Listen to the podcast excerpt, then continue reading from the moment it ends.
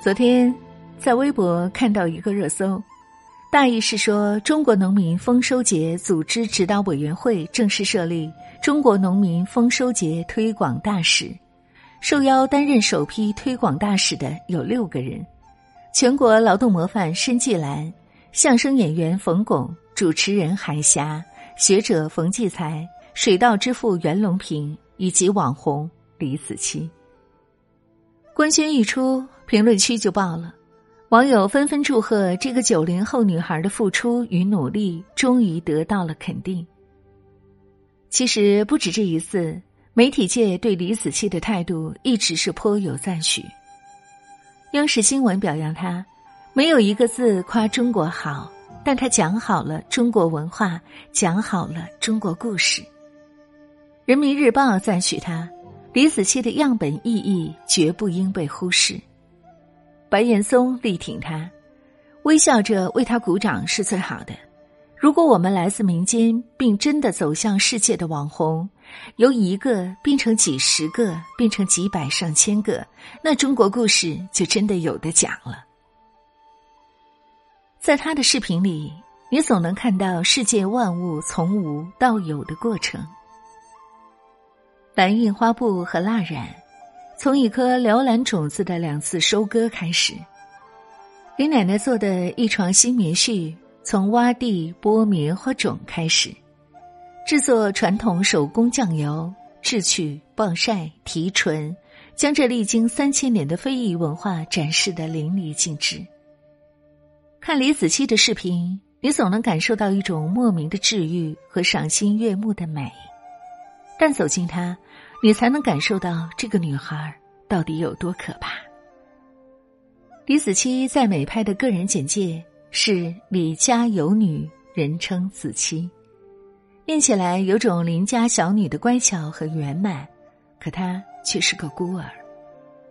生长在四川大山里的李子柒，很小的时候就遭遇父母离异，后来父亲早逝，子柒又遭受了继母的虐待。一个还没有灶台高的孩子，被逼着生活、做饭、干重活，一旦做的不好，就会遭受继母毒打。子期却回回倔强的忍着泪。六岁时候的我，被继母拽着头发往水沟里摁，被打得半死不活时，都生生的没掉过一滴泪。到后来，子期选择和爷爷奶奶相依为命，家里穷，吃不起零食。就从树上摘花苞解馋。爷爷去世后，奶奶成了他在世上的唯一依靠。十四岁时，家里揭不开锅了，奶奶没办法继续供他上学，迫于生计，李子柒辍了学，去城市里打工。在别的女孩青春懵懂、回忆里只有课本、暑假以及隔壁班教室的男同学时，李子柒睡在桥洞。把一块方便面掰成两块吃两顿，在饭店端盘子算好的，可一个月拿到手仅仅只有两百多块。在夜场当 DJ，只因为他工资高，能让自己吃得上饭。成名后的子期，把那些被人诟病、成为黑料的曾经归结为经历了很多不好的事情。他也知道这些不光彩，但没办法。人只有先活下来，才有资格谈以后。后来，奶奶生了一场重病，李子柒抛下所有，回到奶奶身边。机缘巧合之下，接触了短视频，新的谋生方式让他就此敲开了成功的大门。泰戈尔说：“你今天受的苦、吃的亏、担的责、扛的罪、忍的痛，到最后都会变成光。”照亮你的路。这句话似乎验证了李子柒一路磕磕绊绊的历程。有人酸他不过是运气好，我不否认成功会有运气的加持，但若是把一切成功都总结为运气，那就是无脑耍流氓。那些酸他的人根本承受不了他吃过的苦。一夜成名的另一个叫法。你也可以称之为百炼成钢。四月末，李子柒的 YouTube 频道粉丝突破了一千万，视频播放总量达到了十三点四五亿，成为了平台上第一个粉丝破千万的中文创作者。每一条播放量都是百万级的起步，千万级是常态。从单枪匹马要组建起一个小团队，外人眼里李子柒坐享其成，但其实拍什么、怎么拍，仍然是他一个人操劳。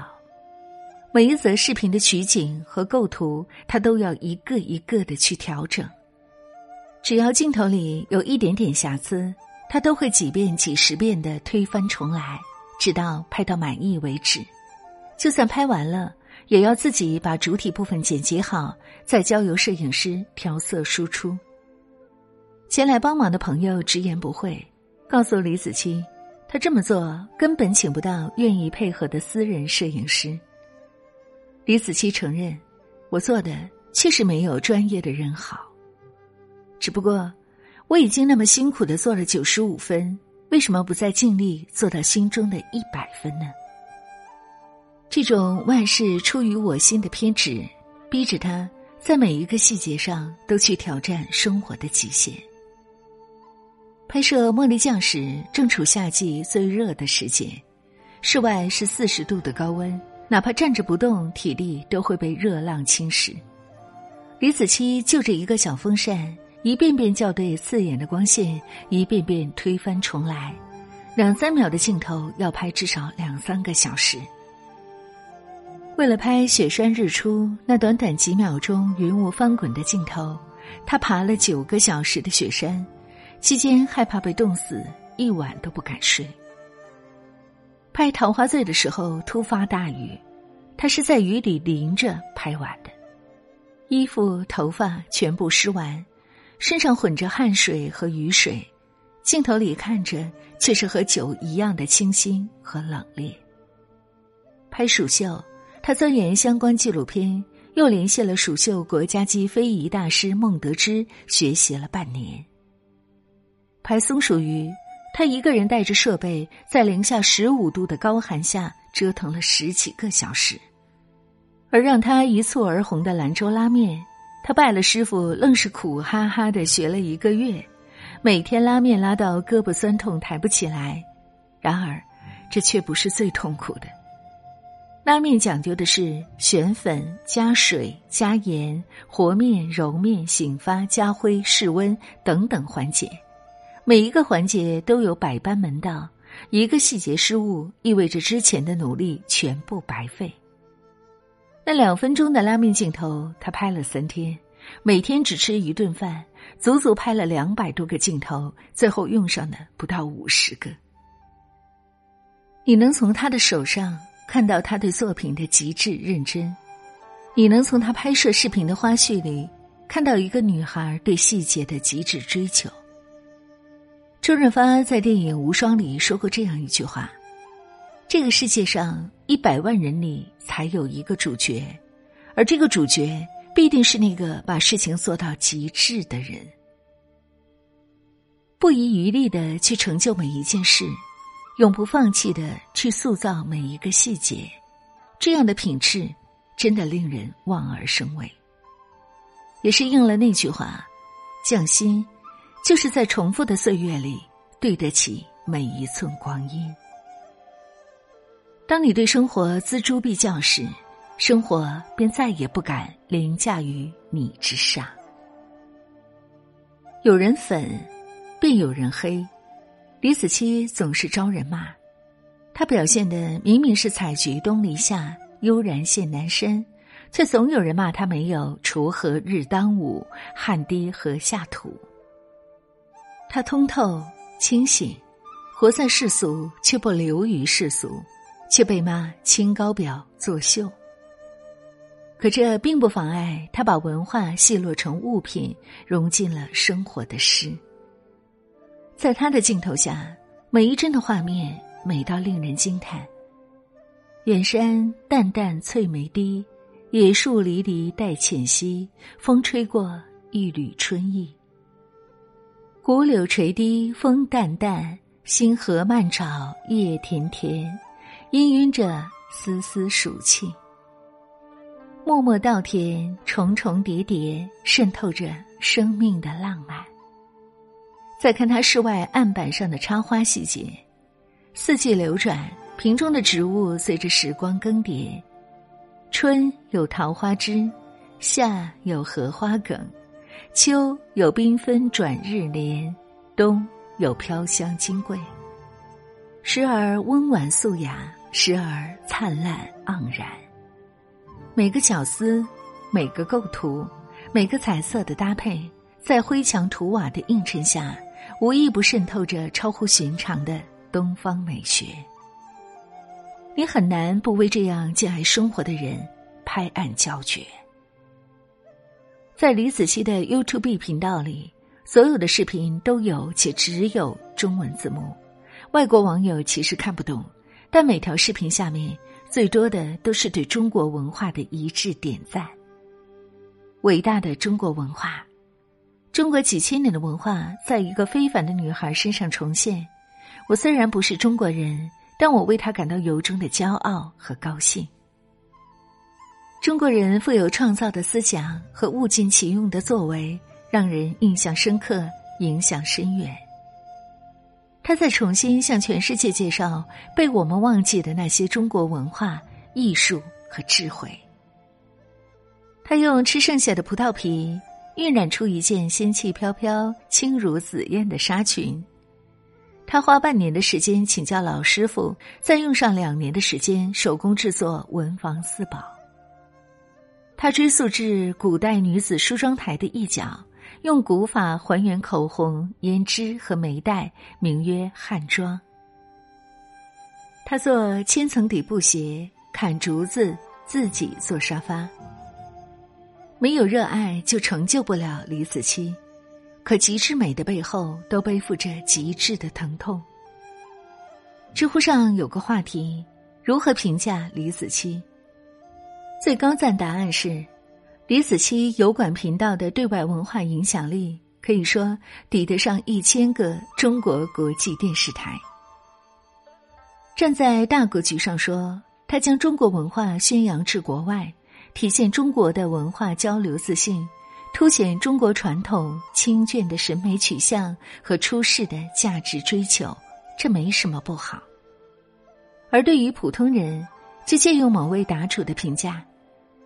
看子期的视频，就像一个窗子，我透过这窗子看到了小时候和小伙伴在田埂上奔跑，在河里摸鱼，在山上摘野果的欢乐时光，仿佛自己也暂时脱离了生活常态，放下了浮躁，游离在田园，体验了一把不属于自己的安宁。这样优秀的女孩，黑她的意义又在哪里？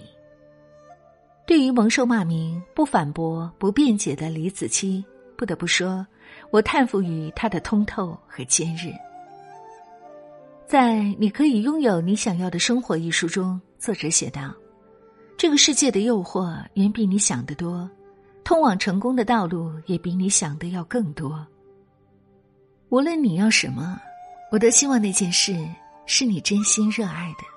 我希望你能坚持自我。”善用天赋，不要浪费自己的才华，不要忘记自己所热爱的事情，也不要忘记你心中的激情。我们做不成李子柒，也大可不必逼自己变成他。生活一直在奖励那些发狠努力到令人害怕的决心。不如在生活里浇筑一些热情，加入几分自省，守护久违的感动。和初心，如李子柒一般，拿四季风物开生活处方。仿佛如同一场梦，我们如此短暂的相逢。你像一阵春风，轻轻柔柔吹入我心中。而今何处是你往日的笑容？记忆中那样熟悉的笑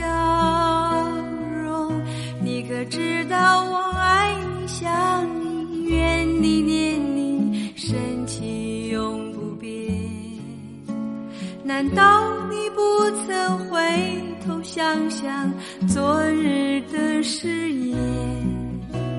就算你留恋开放在水中娇艳的水仙，别忘了山谷里寂寞的角落，野百合也有春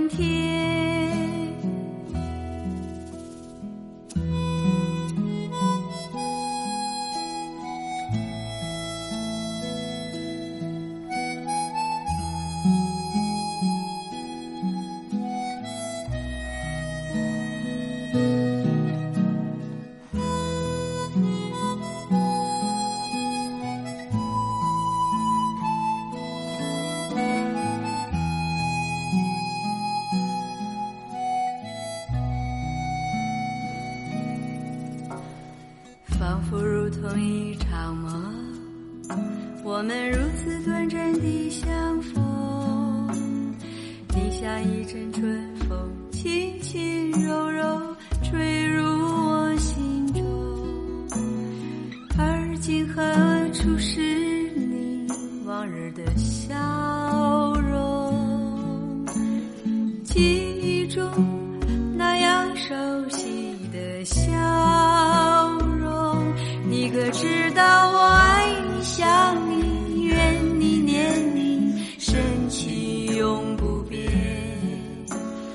难道你不曾回头想想昨日的誓言？就算你留恋开放在水中娇艳的水仙，别忘了山谷里寂寞的角落，野百合也有春天。你可知道我爱你、想